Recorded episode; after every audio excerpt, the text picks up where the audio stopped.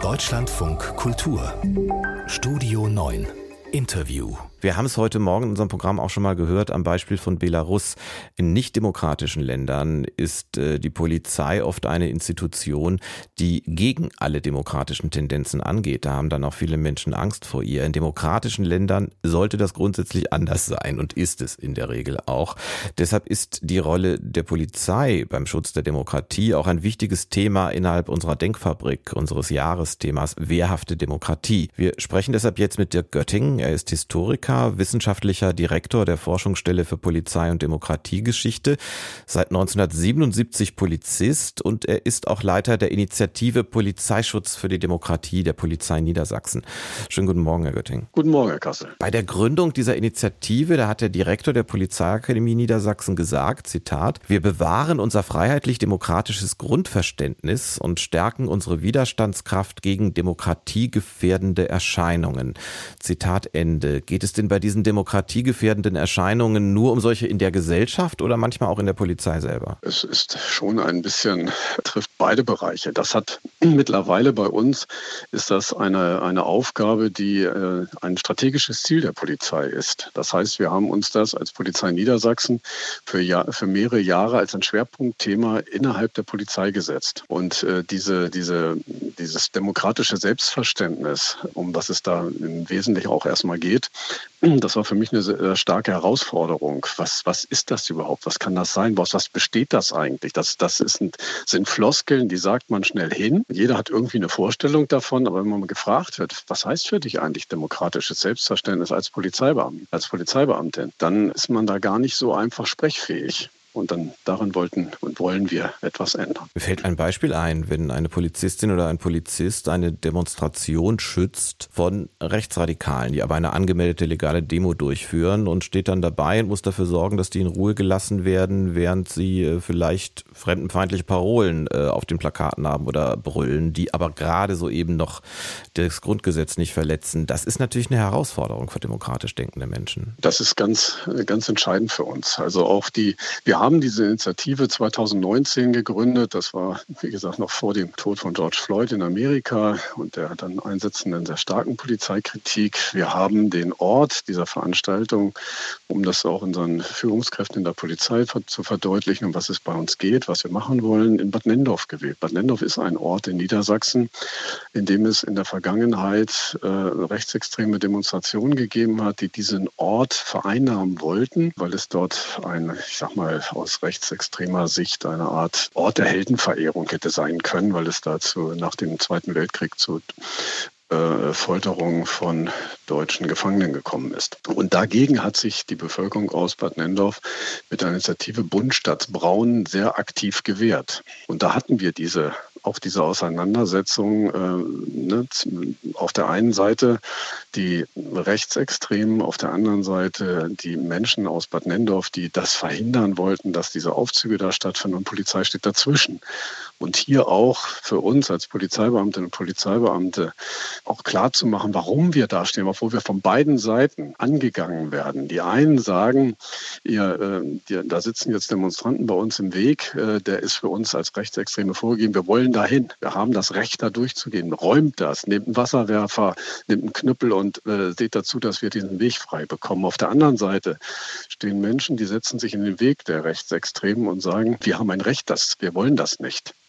Und wir haben dann zu vermitteln und irgendwie, obwohl wir und die uns dann vorwerfen, ihr macht den Rechten den Weg frei. Nein, äh, es hat nichts mit Meinung zu tun. Es hat erstmal was mit Recht zu tun, mit Durchsetzung des Rechts. Und äh, letztendlich haben wir gerade in Bad Nendorf in der Vergangenheit erlebt, dass wir von beiden Seiten dann auch verklagt wurden, sage ich mal, mit ähnlichen. Mit. Und hier, hier eine, eine, eine Haltung zu bekommen, die uns, äh, die uns äh, sprechfähig macht, die uns äh, das auch ein Stück weit ertragen lässt. Ich provoziere immer gerne, indem ich mal sage, wenn ich dieses Beispiel nehme, was wäre denn wenn? Was wäre denn, wenn wir als Polizei uns da raushalten würden? Bei dieser Gewaltbereitschaft, dann bleibt eins auf jeden Fall auf der Strecke. Das ist Freiheit. Aber es ist doch immer schwieriger, sich auch nur verbal richtig zu verhalten. Wir kommen jetzt zu dem weißen Elefanten, der für viele im Raum steht, zur Silvesternacht in Berlin und anderswo. Ähm, bevor wir auf noch viel wichtigere Fragen kommen, da hat die Berliner Polizei zuerst so gut wie nichts gesagt über die vorübergehend Festgenommenen. Dann gesagt, es sind überwiegend Männer und sehr jung und dann kam nach und nach immer ein bisschen mehr. Da sagen jetzt viele, die wollten uns was verheimlichen. Da wird doch wieder so getan, als sei das nicht so gewesen, wie wir glauben zu wissen, dass es war. Hätte aber die Polizei ganz schnell gesagt, das sind zu zwei Dritteln Menschen, die keine deutsche Staatsangehörigkeit haben, es sind sehr junge Menschen aus bestimmten Stadtvierteln, dann hätte es gesagt, die schür, hätte viele gesagt, die schüren Vorurteile, indem sie sowas so schnell veröffentlichen. Das heißt, selbst wenn man eine Pressemitteilung schreibt, kann man doch heute fast nichts mehr richtig machen. Naja, zumindest äh, kann man schnell mal was äh, sagen, machen, schreiben, tun, was natürlich, was irgendwie Kritik hervorruft. Aber das, ich sag mal, das ist, das, das ist im Wesen. Also das, äh, das werden wir nicht, nicht äh, abstellen können. Wir müssen da nur auf jeden Fall versuchen, eine Sprache zu finden, in der wir uns auch sicher sind, dass wir da nicht mit Vorurteilen oder gruppenbezogener Menschenfeindlichkeit vorgehen. Also da, da sind wir schon dabei, aber es ist natürlich auch innerhalb der Kolleginnen und Kollegenschaften eine ganz große Unsicherheit, Unsicherheit vorhanden, hier einen falschen Ton zu treffen. Und das äh, ist manchmal nicht so schön. Aber ähm, gerade im Bereich der Pressestellen, glaube ich, äh, ist man da sehr bemüht, äh, dann eine Sprache zu finden. Und ich bin mir sehr sicher, wir werden sie finden. Kritik wird es immer geben. Aber viel wichtiger noch als diese Sprache zu finden, ist natürlich eine Lösung zu finden für das, was wir und was eben auch viele äh, Polizeikräfte und Feuerwehrkräfte natürlich in dieser Nacht erlebt haben. Das ist da nicht das erste Mal passiert, aber das ist noch eine neue Qualität von Gewalt, unter anderem eben auch gegen die Polizei. Wie können Sie da noch Menschen motivieren, diesen Dienst zu machen, wenn man weiß, da kann ich auch ohne Grund, ohne einen Einsatz, Einsätze sind in ihrer Natur liegt das manchmal gefährlich, aber da kann ich auch in so einer Situation konkret angegriffen und verletzt werden. Das ist ja passiert. Ja, ich möchte eigentlich den, den Blick mal darauf richten, was davor also in der Diskussion oder in der, wenn ich die Headlines lese, dann geht es um äh, Gewalt gegen äh, Einsatzkräfte, gegen Polizei. Aber warum ist denn die Polizei, warum ist die Feuerwehr, warum sind die Rettungskräfte denn dahin gefahren? Die sind auf einem Einsatz gewesen. Das heißt, dort an den Orten ist Gewalt schon praktiziert, also ist Gewalt schon ausgebrochen. Gewalt gegen Sachen, Gewalt gegen Autos, Gewalt gegen Container, Brandstiftung. Menschen haben die Polizei gerufen. Menschen haben sich auch bedroht gefühlt. Das heißt, hier ist schon ein, auch ein Angriff gegen unsere Rechtsordnung hat hier stattgefunden. Und dann ist die Polizei äh, dorthin gefahren, wurde dann noch mit der Feuerwehr und den Rettungskräften massiv angegangen. Das ist natürlich nicht zu vertreten. Aber hier Polizei, die dann, für mich ist das ein Ausdruck dafür, wenn, wenn wir zu solchen Einsätzen kommen und das erleben müssen, das ist natürlich extrem belastend. Ich habe es selber in meiner beruflichen Laufbahn erlebt. Das ist sehr schwer zu verstehen und manchmal sehr irritierend. Denn wir, meine Generation, wir heute, wir leben, wir werden erzogen, wir sind aufgewachsen in einem Umfeld, in dem Gewalt nicht bei Problemlösungen angewendet wird.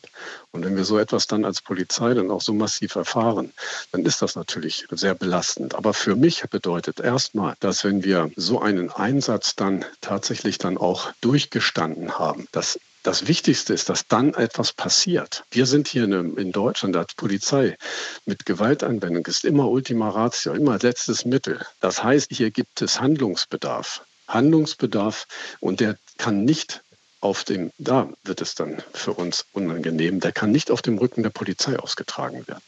Also hier mhm. so ein, so ein soziales Umfeld, in dem so etwas passiert, in der so eine Gewaltanwendung vielleicht auch noch akzeptiert oder, oder befeuert wird, das ist kein polizeiliches Problem. Der Götting, also, wir werden darüber, vielleicht würde ich gerne mal machen, auch außerhalb dieser Reihe nochmal reden. Dieses Problem wird uns, glaube ich, noch sehr lange beschäftigen. Da ist keine ja. Lösung, keine kurzfristige in Sicht. Der Götting im Deutschlandfunk Kultur war das. Er ist unter anderem der Leiter der Initiative Polizeischutz für die Demokratie und auch wissenschaftlicher Direktor der Forschungsstelle für Polizei und Demokratiegeschichte in Nienburg an der Weser. Ich danke Ihnen sehr für dieses Gespräch und wünsche Ihnen alles Gute in diesem Jahr. Danke, Herr Kassel.